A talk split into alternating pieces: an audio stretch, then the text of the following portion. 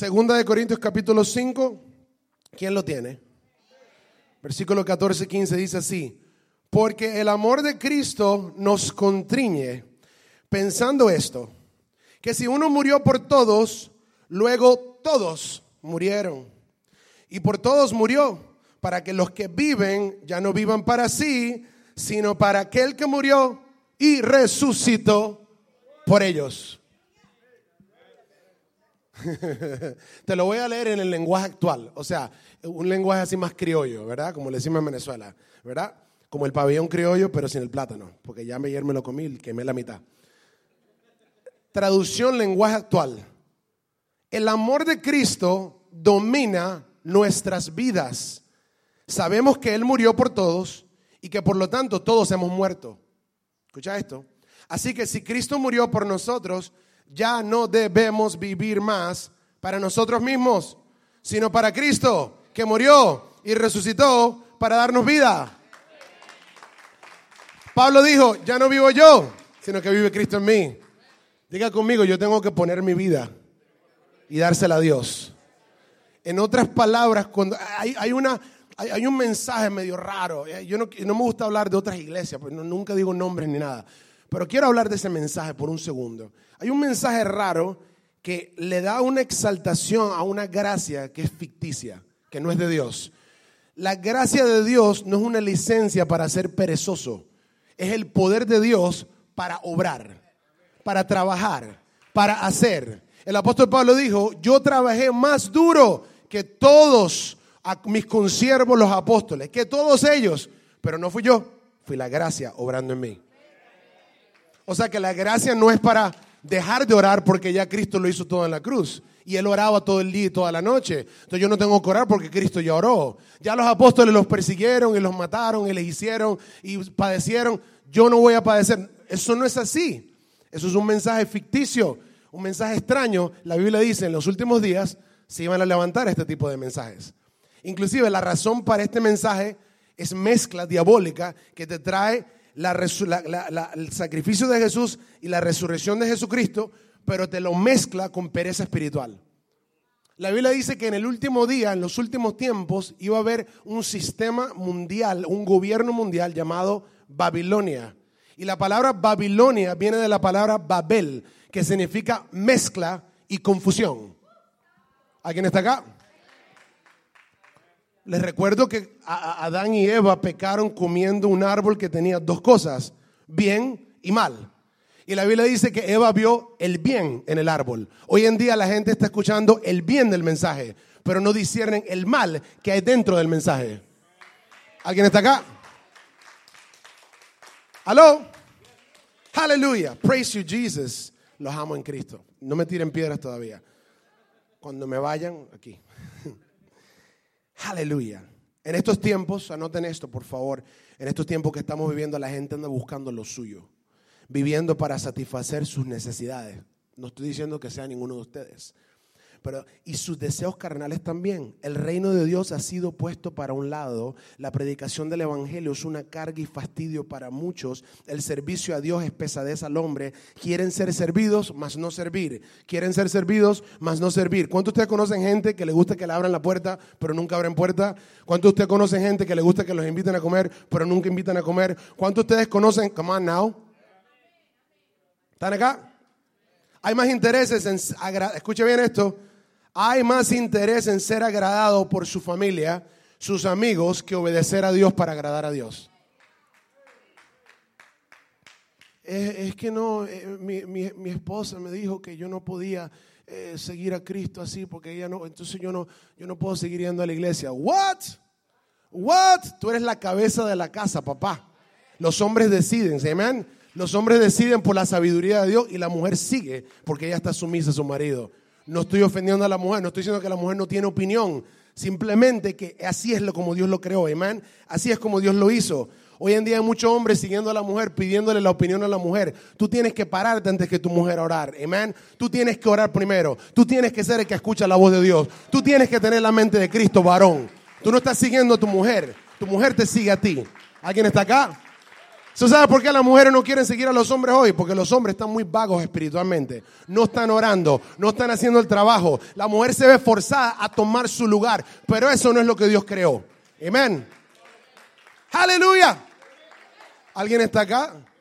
algunos se pusieron rojitos. Ok. Ya, ya no vuelvo a tocar ese tema más. yes, yes, yes. Aleluya hay tres sacrificios. Te voy a hablar de los tres sacrificios que Dios requiere. Anota esto, por favor. No te puedes perder ni un segundo, ni un detalle. Enfócate. Yo sé que hay algunos aquí que dicen, este tipo está loco. Whatever, it doesn't matter. By the end, you're going to love me. Para el final de esto me vas a amar, ya tú vas a ver. la traductora, ¿quién es la traductora por allá atrás? Voy a tratar de bajar la velocidad. I'm really to try. I'm really like, Lord, help me. Todo lo puedo en Cristo que me fortalece. Todo lo puedo en Cristo que me baja la velocidad. ¿Cuántas veces he dicho ahí en la iglesia? No funciona, ¿verdad? I'll try, I'll try, I'll try. Romanos capítulo 12, por favor. Nos dice así, escucha bien esto. Así que hermanos, os ruego por las misericordias de Dios que presentéis vuestros cuerpos en sacrificio vivo. Santo, agradable a Dios. Diga, tengo que ser santo. Tengo que agradar a Dios con todo mi ser con todo mi cuerpo. Tóquese así. Diga, esto no es mío. Esto es propiedad prestada. Aleluya. Amén. No os conforméis a este siglo. O sea, no te hagas amigo. No te dejes convencer fácilmente. Amén. No te conformes a este siglo, sino transformaos por medio de la renovación de vuestro entendimiento, para que comprobéis cuál sea la buena voluntad agradable y perfecta de Dios. Amén. Número un, sacrificio que Dios requiere bajo la gracia en el nuevo pacto. Hay requerimientos que Dios tiene para nosotros en el nuevo pacto bajo la gracia. No estoy hablando de la ley. En la ley habían 600 y pico de requerimientos. Bajo la gracia hay pocos. Amén. Uno de ellos es el cuerpo de nosotros. Anote ahí, sacrificio de mi cuerpo. ¿Qué quiere decir eso? Nuestras vidas, nuestro tiempo, nuestra energía, nuestro apetito en ayuno y nuestra comodidad. ¿Cuántos le gustan la comodidad? A nadie. ¿A usted le gusta estar incómodo todo el tiempo? O sea, que a usted le gusta tener los pantalones rotos, le gusta, ¿verdad? Está sudando todo el tiempo en todas partes, donde quiera que va. Le gusta montarse en el autobús y se monta y que tenga un hombre así con el encima de su cara, así. ¿Le gusta todo eso?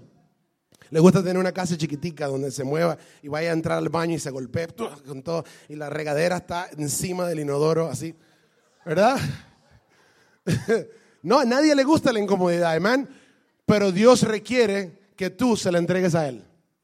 Va a haber momentos en tu vida donde Dios te va a incomodar al propósito. A ver qué prefieres, la comodidad o lo prefieres a Él. A ver qué escoges, cuál es tu prioridad, amén. Aleluya. Estamos aquí todavía. El ayuno, apetito, ¿cuántos les gusta comer? No levanten las manos. Número dos, sacrificio nuestra alabanza, adoración y oración a Él.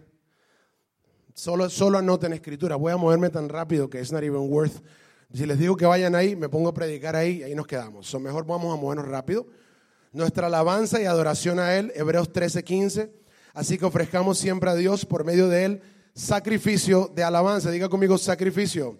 Sacrificio es algo que te cuesta, algo que contradice tus deseos carnales tus deseos principales, los que primero tuviste después de la caída, Dios quiere que esos deseos los aplaques y los reemplaces por nuevos deseos del Espíritu conforme a la imagen y semejanza de Jesucristo. Por eso naciste de nuevo y eres nueva criatura. Pero ahora que tienes que renovar tu entendimiento, tu mente, tu alma tiene que cambiar sus deseos.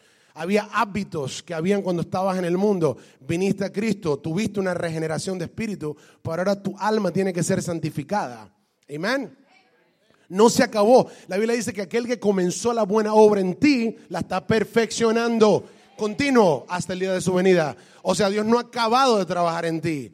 So you didn't arrive. El día que recibiste el poder del Espíritu Santo y hablaste en nuevas lenguas, no llegaste. Todavía te cansa mucho más. Amén. El día que recibiste un don de profecía, no llegaste. Te falta mucho más. El día que obtuviste tu casa, no llegaste. Necesitas hacer más. Necesitas creerle a Dios por más. come on now. ¿Estamos acá? Número tres. Esta es la parte que más les va a gustar. Las finanzas. Nadie dijo amén. Stumbleweeds in the desert. Son número un sacrificio, nuestros cuerpos, amén. Nuestra comodidad. Número dos, nuestra oración, alabanza y adoración a Él. Número tres, nuestras finanzas u ofrendas. ¿Qué quiere decir esto? Dar al reino, dar a los pobres, dar a nuestros hermanos, dar al prójimo. Bendecir, estar ahí para ellos. Si no tienes dinero, haz algo para bendecirlos. Por ejemplo, yo soy una persona que sé cocinar. Me tocó aprender a cocinar a una temprana edad. Mi mamá me enseñó, mi hermano me enseñó. A los 8 años comencé a cocinar arroz. A los 10 años ya estaba cocinando caraota y pollo. A los 15 años ya cocinaba de todo. Estamos acá. Yo soy una persona que si yo no tengo billete para ayudar a una persona a, a traer comida a un lugar, yo por lo menos puedo decir, yo no tengo dinero para hacerlo, pero yo puedo ayudar a cocinar porque tengo ese don. Yo estoy sacrificando ahora mis finanzas, mi tiempo, para ir a hacer algo que quizás yo no quiera hacer. Quizás yo prefiera, mi carne, mi hombre natural, prefiera hacer otra cosa. Amén. Estamos acá. Pero Dios requiere esto. El apóstol Pablo dice que si yo hago algo porque yo quiero, entonces tengo un galardón. Pero si lo hago por obligación, entonces tengo ahora un mayordomía. Y si tengo una mayordomía, tengo que ser hallado siervo fiel si no pierdo la mayordomía. En el reino de Dios, si tú no usas bien la mayordomía, el diablo te pone una demanda. ¿Estamos acá? Viene contra ti con acusación. El día que tú dijiste, heme aquí, Señor, y vino por ahí uno y te puso manos y te ungió, en el caso de aquí, en eso no ha pasado aquí, pero en el caso del pastor, te ponen manos, te ungen en un ministerio, te ponen un manto y te envían en un ministerio, estás bajo una mayordomía. Eso no lo hiciste solo porque querías hacer. La actitud tuya a diario es porque lo quieres hacer. Pero el día que te enviaron fue algo que Dios quiso que tú hicieras. Estás bajo mayordomía. Todo mayordomo será juzgado por su servidumbre. Amén. So, la actitud de nosotros acerca de las cosas que tenemos que hacer tiene que cambiar. Amén. Cuando yo les digo a uno de los discípulos de la iglesia, vamos a ir a orar por alguien en el hospital, yo escucho su tono, si es en el teléfono o en persona, cómo está su interés de ir. Si yo noto un tono de indiferencia, los corto rapidito y busco otra persona. ¿Alguien está acá? No porque los odie, sino porque quiero, quiero que hagan las cosas porque quieren. Para que haya un galardón. Amén. Nosotros no podemos estar persiguiendo a alguien a hacer algo que no quieren hacer. No podemos forzar a alguien a hacer algo que no quiere hacer. Si tú metes presión en algo, el día que quites la presión, se te van. Tiene que ser el Espíritu Santo quien redarguye. Él está aquí en la tierra para redarguir de pecado, de justicia y de juicio. No nosotros. Él es, come on. Aleluya. Entonces, nuestras ofrendas. Filipenses 4, 16 al 18, you can pero vamos a ir movernos rápido. Pero pues a una Tesalónica me enviaste una y otra vez para mis necesidades. Al apóstol Pablo y su ministerio les estaba haciendo falta recursos para pagar por los hoteles, pagar por los barcos, pagar por los caballos, la transportación, eh, veré, cubrir las ofrendas, cubrir los gastos de los pobres, el ministerio de los santos que había, los pobres. Cuando llegaron ahí, la iglesia la iglesia de Filipenses le envió ayuda a Tesalónica, una parte de Grecia. Y dice, no es que yo busque dádivas, no es que esté buscando su, su dinero, no es que esté buscando regalitos, sino que busco fruto que abunde en vuestra cuenta. Pero todo lo he recibido y tengo abundancia, estoy lleno, habiendo recibido de Epafrodito lo que me enviasteis, olor fragante, sacrificio acepto, agradable a Dios. Me parece interesante que él mencione el nombre de Epafrodito como que lo entregó. La palabra epafrodito significa dulzura. Alguien dulce, un regalo dulce. En otras palabras, Dios no envió a un amargo, envió uno dulce a entregar el regalo. Se necesita dulzura, se necesita hermosura de la santidad de Dios operando en ti para que cuando tú des no des por obligación, ni por necesidad, porque Dios ama y bendice al dador alegre. Amén. ¿Cuántos dicen gloria a Jesús? Vamos a tomarnos un break para dar un aplauso a Dios, por favor.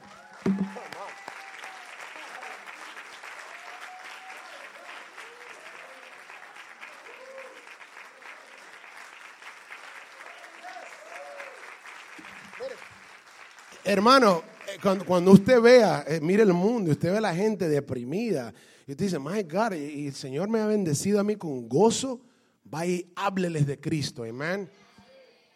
Un, testimonio rapidito ahí, seguimos aquí con lo de la sacrificio de ofrenda. Hace dos semanas atrás nos llamaron para ir a orar por una persona en el hospital. Un joven había tenido un accidente de moto, estaba en coma, tuvo un stroke, un aneurysm, un blood clot, se le fue al cerebro ¿verdad? Eh, un coágulo de sangre, fue al cerebro y se, ¿verdad? Y entonces se paralizó y perdió la conciencia completamente. Lo entubaron, no podía respirar, no podía escuchar, no podía moverse, no podía hablar. Nos llamaron para ir al hospital y nos tocó ir al ICU. Por alguna razón u otra, Dios no me envía a los cuartos normales del hospital nunca. Siempre me envía al ICU, donde está el, demonio de muerte y entro ahí y me comienza a doler la barriga.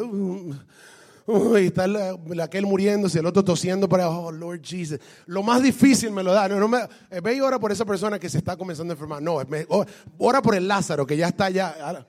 Aquí está acá.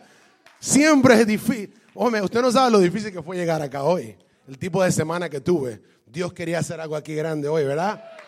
Pero, pero, yo estoy dispuesto a conocer los padecimientos de Cristo, amén. Simplemente para que el poder de Dios resucite en mí y obre a través de mí todo el tiempo, amén.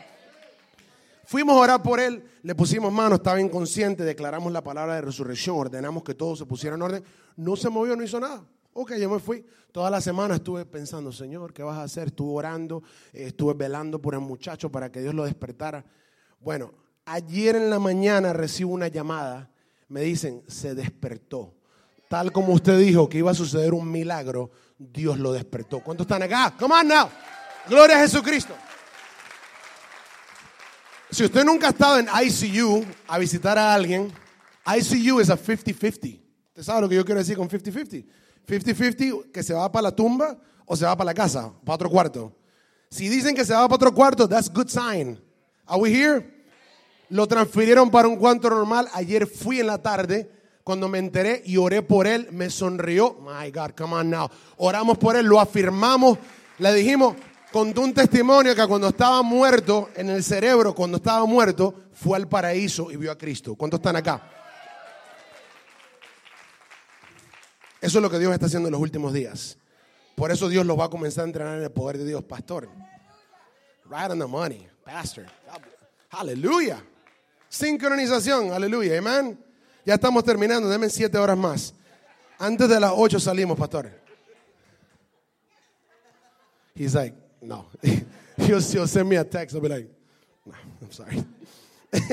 Hebreos 13, Hebreos 13, 16 dice así. Y de hacer el bien y de la ayuda mutua no olvidéis, porque de tales sacrificios se agrada a Dios. Diga conmigo, sacrificio. Son sacrificios de dar, de bendecir, de, come now, de dar al reino la obra del evangelio, que se predique la palabra. Si tú no eres el que estás predicando, si Dios no te ha enviado todavía, si todavía no tienes el ministerio internacional de no sé qué cosa, entonces por ahora dale a otro que sí lo tiene. Dale a otro que sí lo está haciendo. Amén. Para el día que tú, come para el día que tú sí seas ministro, entonces tenga gente que lo haga por ti también, porque vas a estar cosechando de la siembra que hiciste en aquellos tiempos. Qué bueno el Señor, ¿verdad? Y con esto ya no estamos terminando. Jesús habló en Mateo 10 acerca de que la gente piensa que Él vino a traer paz porque Él se llama príncipe de paz.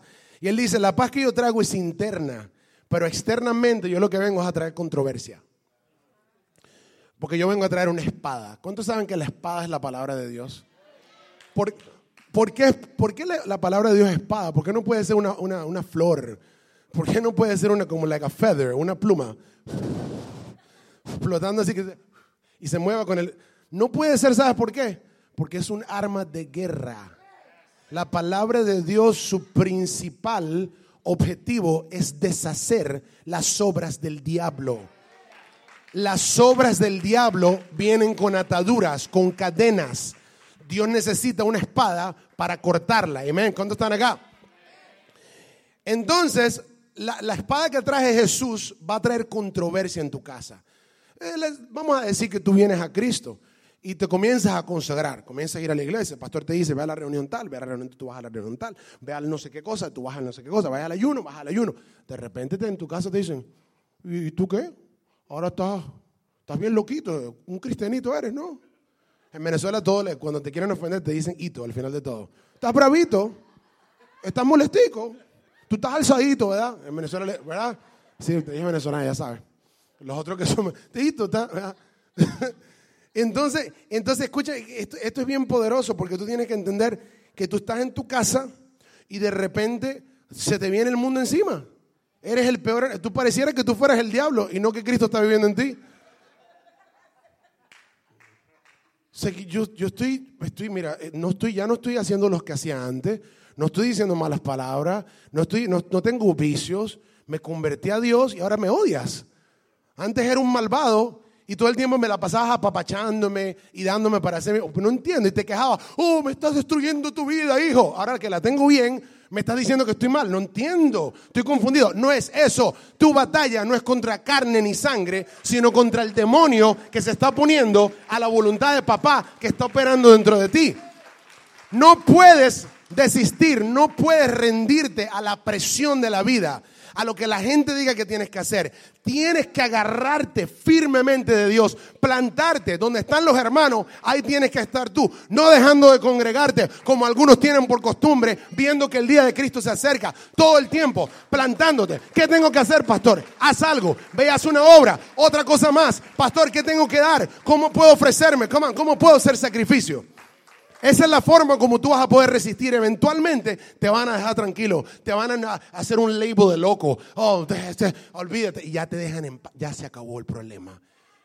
Pero tú, la presión, y te vuelve, mucha gente, no, no ustedes, pero mucha gente se vuelve al mundo por la presión de la familia. Esposo, esposa, hermano, hermana, primo, no sé qué cosa, los amigos, la, la escuela. Oh, oh no es que no, mis amigos en la escuela no les gusta hablar. So, so, ¿Usted sabe cuánta gente en el mundo están orgullosos de lo que están practicando? Sea usted más orgulloso que usted tiene vida eterna. Amén.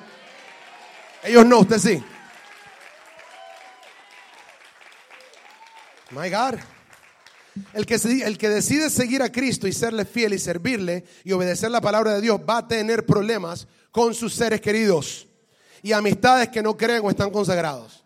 Usted puede tener a alguien en su casa que cree, pero si no está consagrado y usted sí está consagrado, usted es el diablo. ¿Alguien está acá? La gente que va a iglesias lukewarm, ¿sabes lo que es lukewarm? No están ni frío ni están calientes, pero están como así como que, como, el, como cuando tú vas a tomar café y el café está sentado mucho tiempo, que no está frío de refrigerador, pero está frío de aire de afuera, and it is disgusting. La palabra dice que así mismo es el cristiano que es así para Dios. Jesús lo agarra y lo hace así y lo escupe. ¿Alguien está acá? It tastes bad to Jesus hace que Dios se vomite, enferma el estómago de Dios, un cristiano tibio espiritualmente. Aquí todos se van a encender en fuego en el día de hoy. Aquí todos se van a encender en fuego en el día de hoy. A Dios no le agrada el cristiano tibio. No me están entendiendo.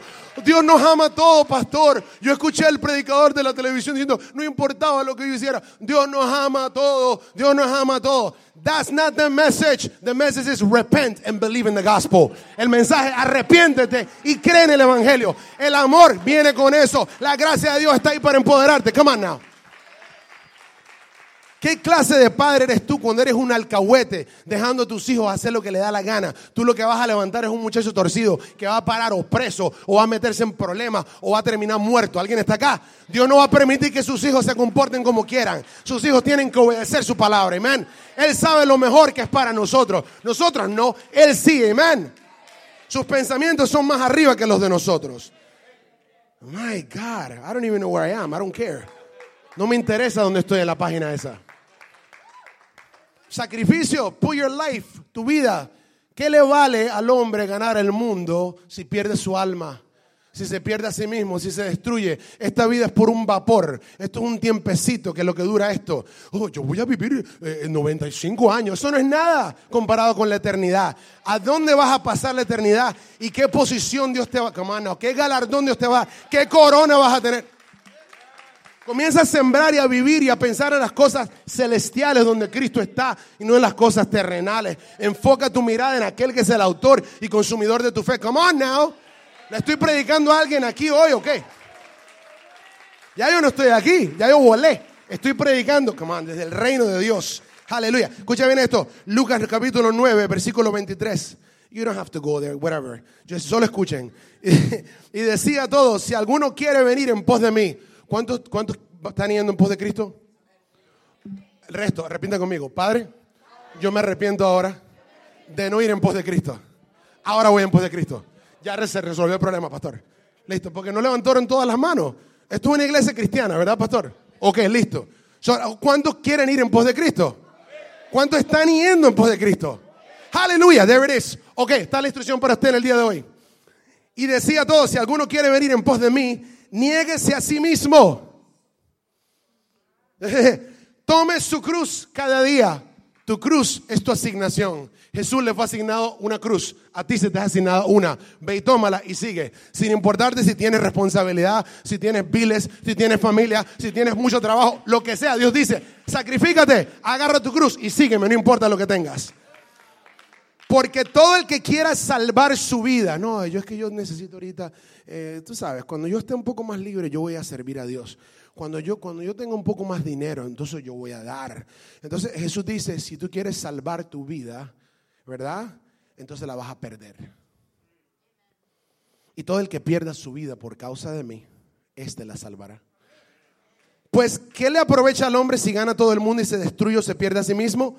Porque el que se avergonzare, inmediatamente te habla de avergonzarte, porque la persona que no es, no es capaz de negarse a sí mismo, cuando llegue el momento de la presión, se va a avergonzar de ser un servidor de Cristo. Una persona que no vive una vida de sacrificio, entregado, su vida completa, su cuerpo, su espíritu, su alma, su cuerpo, su tiempo, sus comodidades. En el momento que venga la presión, they're gonna conform, se van a conformar con lo que este mundo les dicte. Y el apóstol Pablo dice, si tú te conformas a lo de este mundo, se te va a hacer imposible cuál es la voluntad de Dios en tu vida. Nunca la vas a ver. Por eso dice, preséntate como sacrificio vivo. De esta forma, si tú lo haces, entonces vas a poder conocer la voluntad de Dios. Aunque se tarde 15 años en venir, aunque se tarde 16 años, aunque se tarde 5, no importa el tiempo, vale la pena, porque mientras tanto Dios te va dando gozo, gozo, gozo, gozo, gozo, gozo, lleno de gloria. Come on now. Entonces, ¿qué es lo que sucede? Escucha esto. ¿Por qué muerte? ¿Por qué muerte, profeta? ¿Y qué muerte? ¿Qué tipo de muerte? Anota esto, ya, ya, ya estamos a punto. El Dios va a hacer una... My God, feel it already. Algo cambió cuando dije eso. Quiero que se metan aquí en el Espíritu, el río del Espíritu. Aleluya. Pastor, I like what God is doing. Congrats. Thank you, Jesus. I love, I love David. any chance, cada vez que tengo una oportunidad le doy un abrazo porque this guy makes me laugh. What happened to the, ¿cómo es la, la canción de la ofrenda? What happened? I love that song. When, no, I said, yeah, you can't do it all the time. Okay, you have to change it up. Él me entiende. ¿Por qué muerte? ¿Y qué muerte, pastor? Anota, anota, anota. This is good. En la muerte del yo está la vida de Cristo. Número uno, morir al yo, al ego. Morir al yo, al ego, al ego, a lo que yo quiero, a lo que yo, yo soy. Yo, yo, el único yo soy es Dios. Por eso se puso nombre yo soy, para que nadie más lo dijera.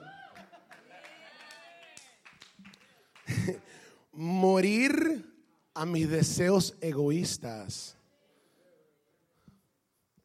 Comodidad. morir a la carne. La carne estamos hablando de la, la, naturaleza pecaminosa adámica, de desobediencia, amén.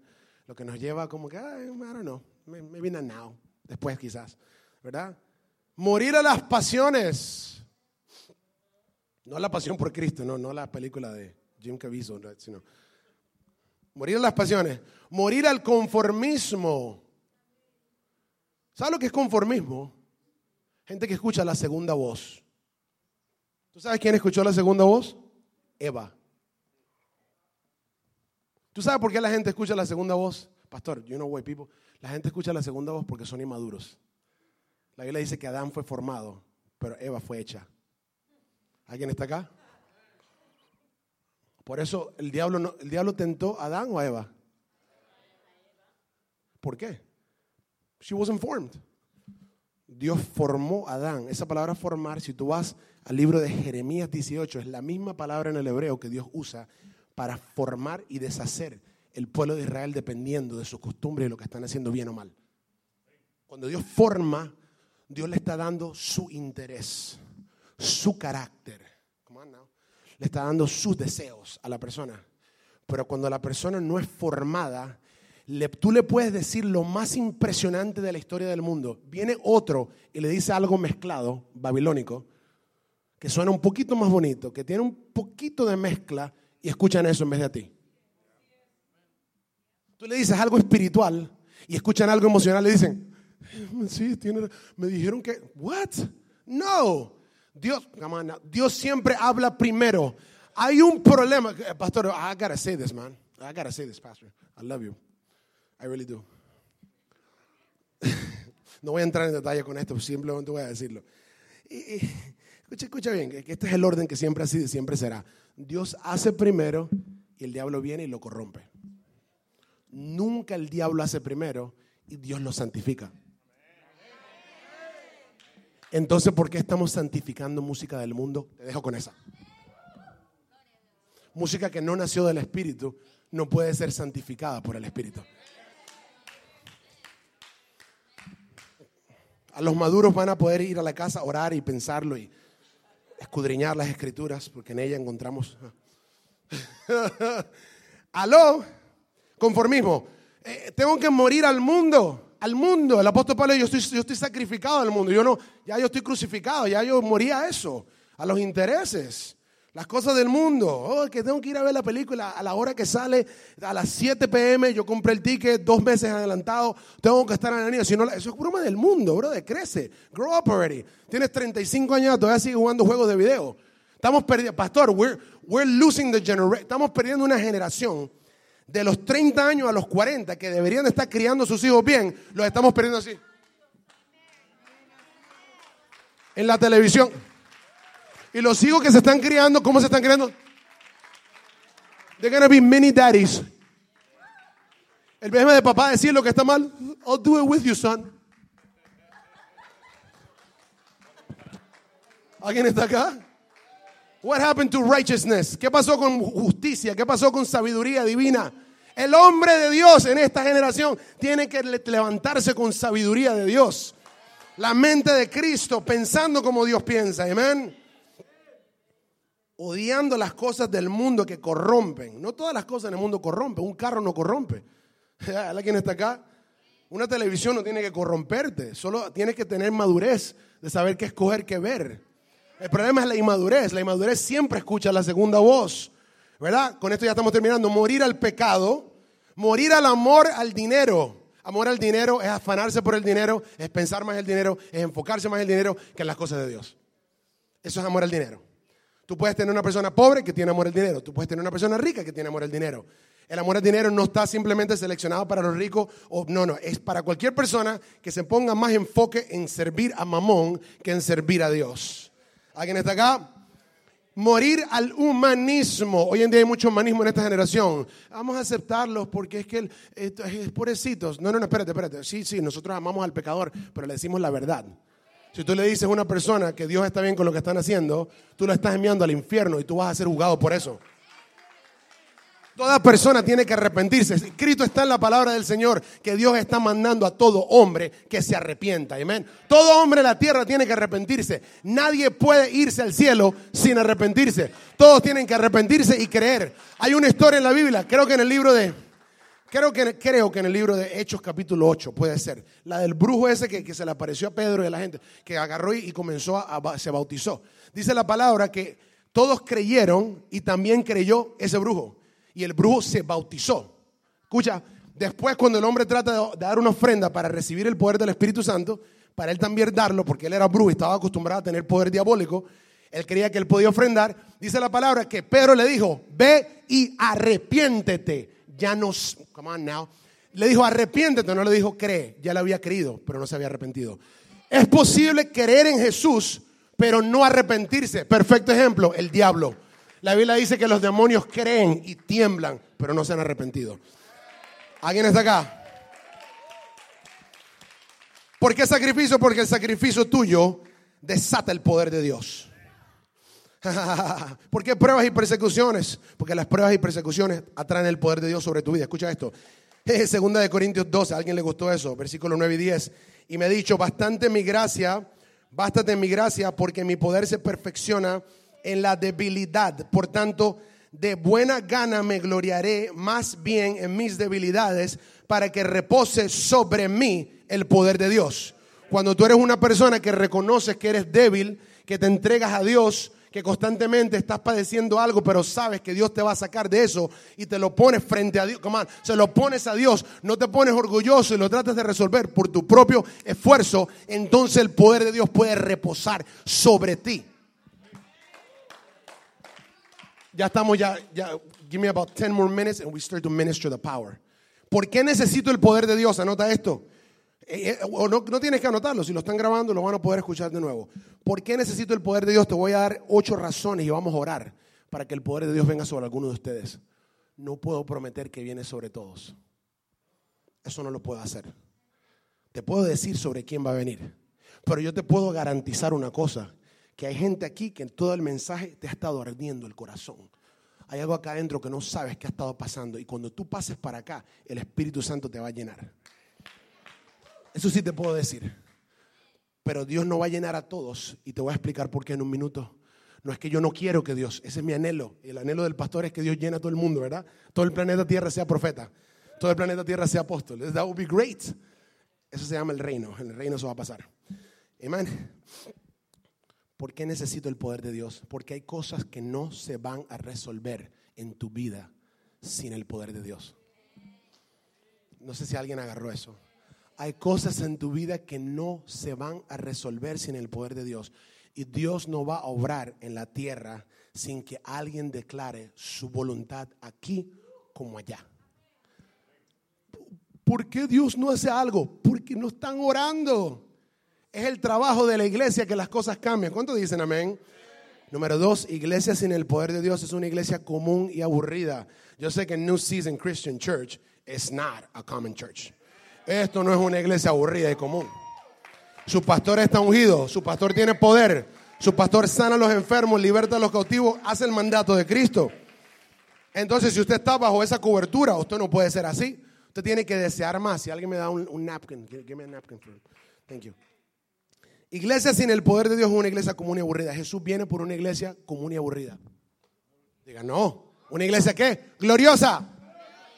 ¿Cuántos dicen amén? Diga, iglesia gloriosa soy. Diga, aleluya. Me have some water, please. Número tres.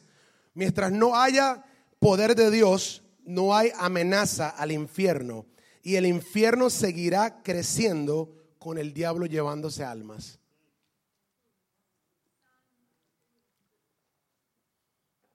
Eso le debe traer a usted temor de Dios. Yo lo vuelvo a repetir. Mientras no haya el poder de Dios, no hay amenaza al infierno. No hay amenaza. Sin el, escúcheme, toda la teología del mundo no va a traer una amenaza contra el infierno. El diablo se sabe la Biblia. El diablo le mencionó escrituras a Jesús cuando lo tentó. Lo tentó con escrituras. Hay gente que es tentada con la Biblia. Hay gente que es tentada a dar ofrendas que no son de Dios con la Biblia. Pastor, come on. You've seen those, right? Una ofrenda de no sé cuánto dinero porque Dios me habló. No, espérate. Por eso la iglesia necesita discernimiento. We need to mature. Hay que madurar para que no se, no se estén aprovechando del cuerpo de Cristo. A Dios no le agrada eso, amén. El infierno va a seguir creciendo con el diablo llevándose almas. La Biblia dice que el Seol no se encansa de recibir. El Seol está hambriento. El infierno está hambriento. El diablo se quiere llevar gente. Pero si la iglesia no tiene poder, no le es una amenaza, no lo paraliza, no lo para. Jesús dijo que la iglesia tiene tanto poder que las puertas del infierno no podrán contra ella.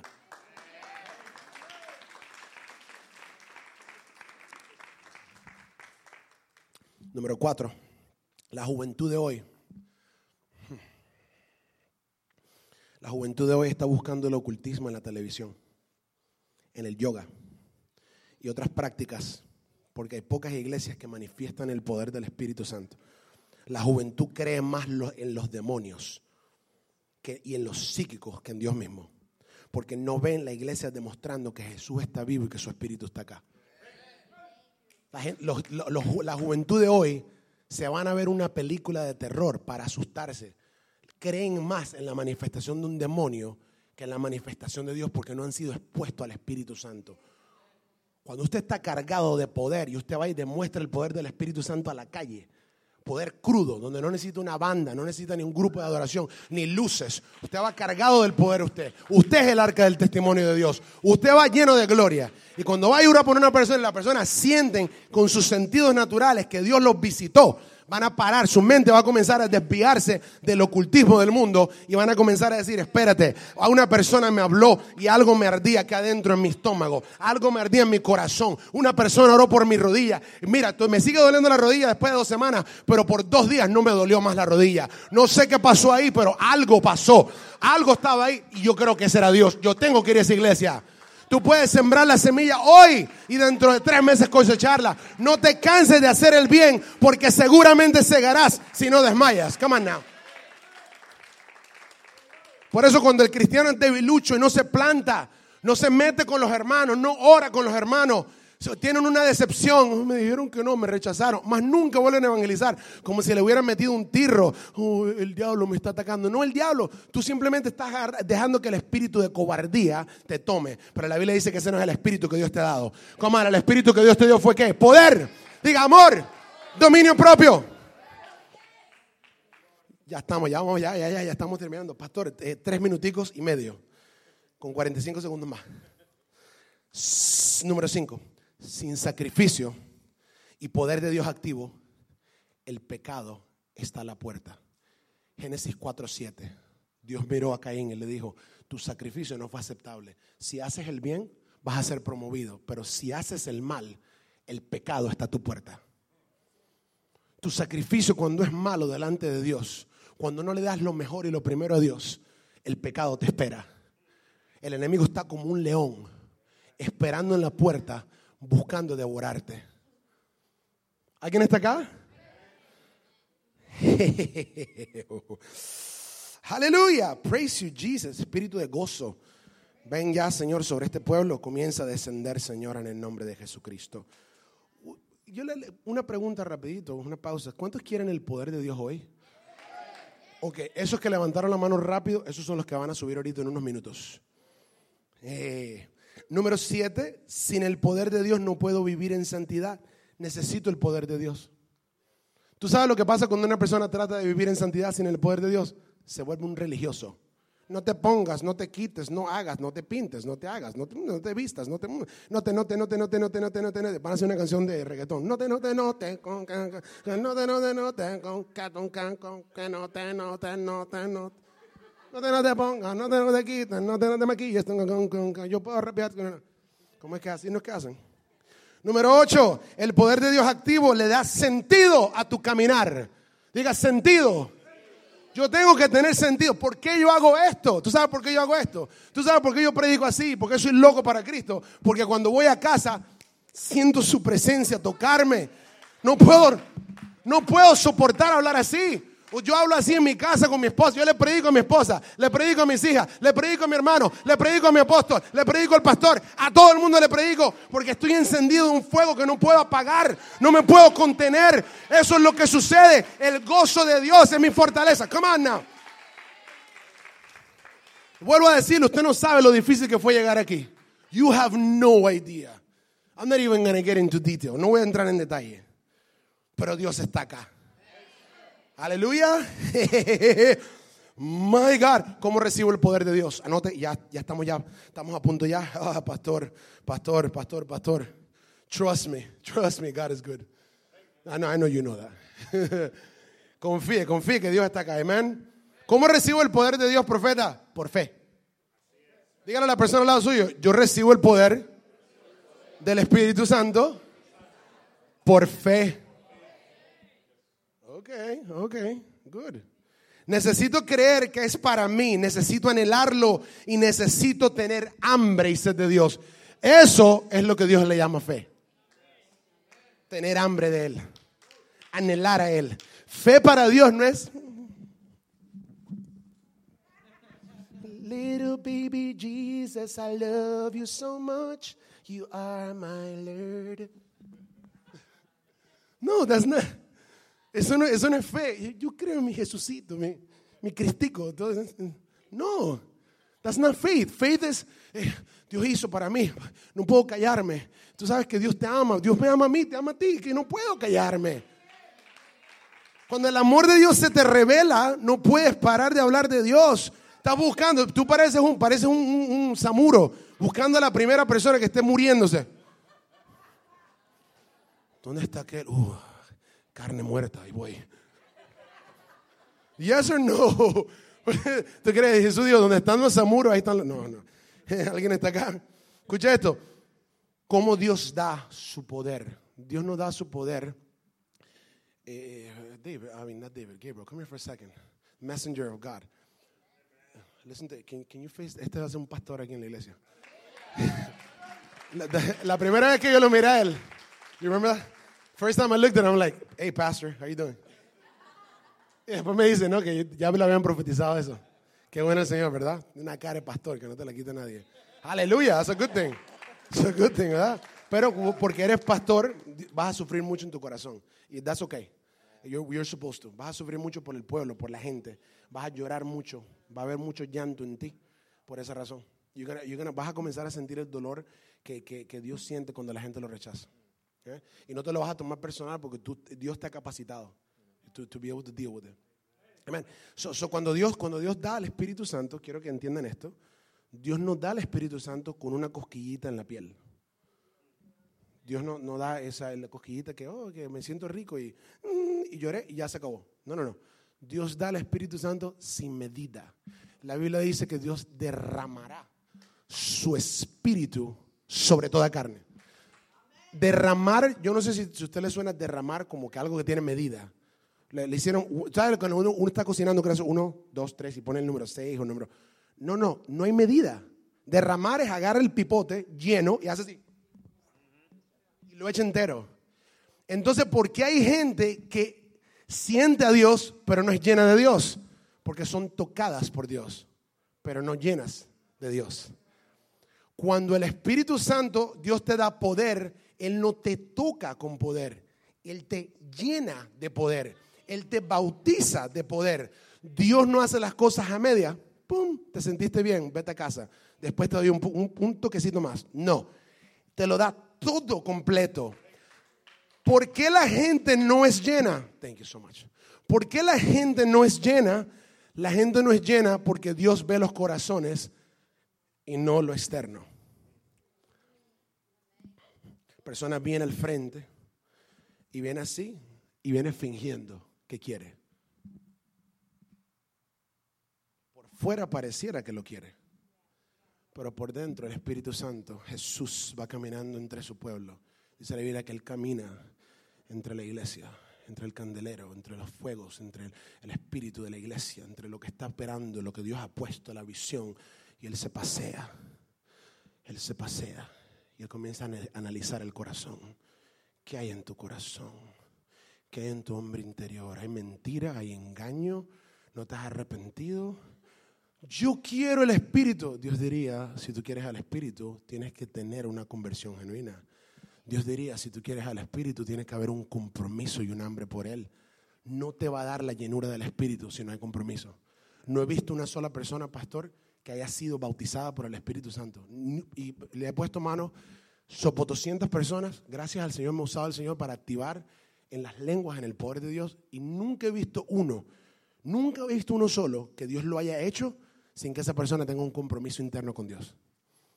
Todos han sido personas que verdaderamente y genuinamente han sido convencidos. De la misma forma, he puesto mano a muchas más personas que no han recibido nada.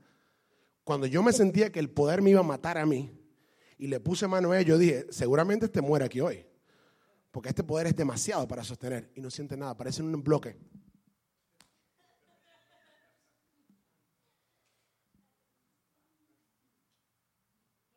What? Hay otros que no se pueden, no, no pueden ni, ni, pasar uno por el lado y caen al suelo. Y hay otros que.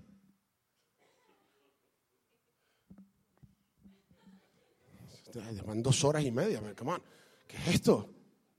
Acostúmbrate porque en el cielo va a haber turnos y turnos de horas y miles de billones de horas de adoración. Acostúmbrate a adorar a Dios, que eso es lo que en el cielo hacen todo el día y toda la noche. Los ángeles dicen santo, los santos dicen santo, los ancianos dicen santo, todo el mundo dice santo. Acostúmbrate a adorar a Dios. Dios está buscando adoradores en espíritu y en verdad, no con hipocresía, no con falta de sinceridad, por esa razón no hay llenura del Espíritu Santo en la iglesia, porque verdaderamente no lo quieren, lo dicen, pero no lo quieren. Hay una falta de compromiso en el cuerpo de Cristo.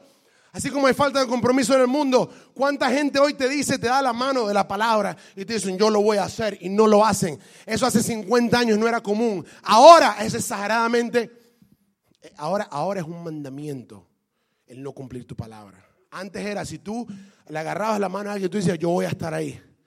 Eso era sólido. Eso era un contrato verbal. Oh, que no llegó, se mató en el camino. Llama a la policía. Porque no se podía entender cómo alguien no llegaba.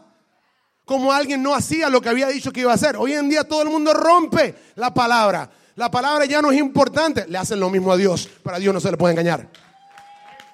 Dios no te va a dar su poder hasta que tú no digas, yo me comprometo contigo, papá. Estoy cansado de vivir en hipocresía. Yo quiero servirte, Señor. Quiero ese poder para servirte efectivamente.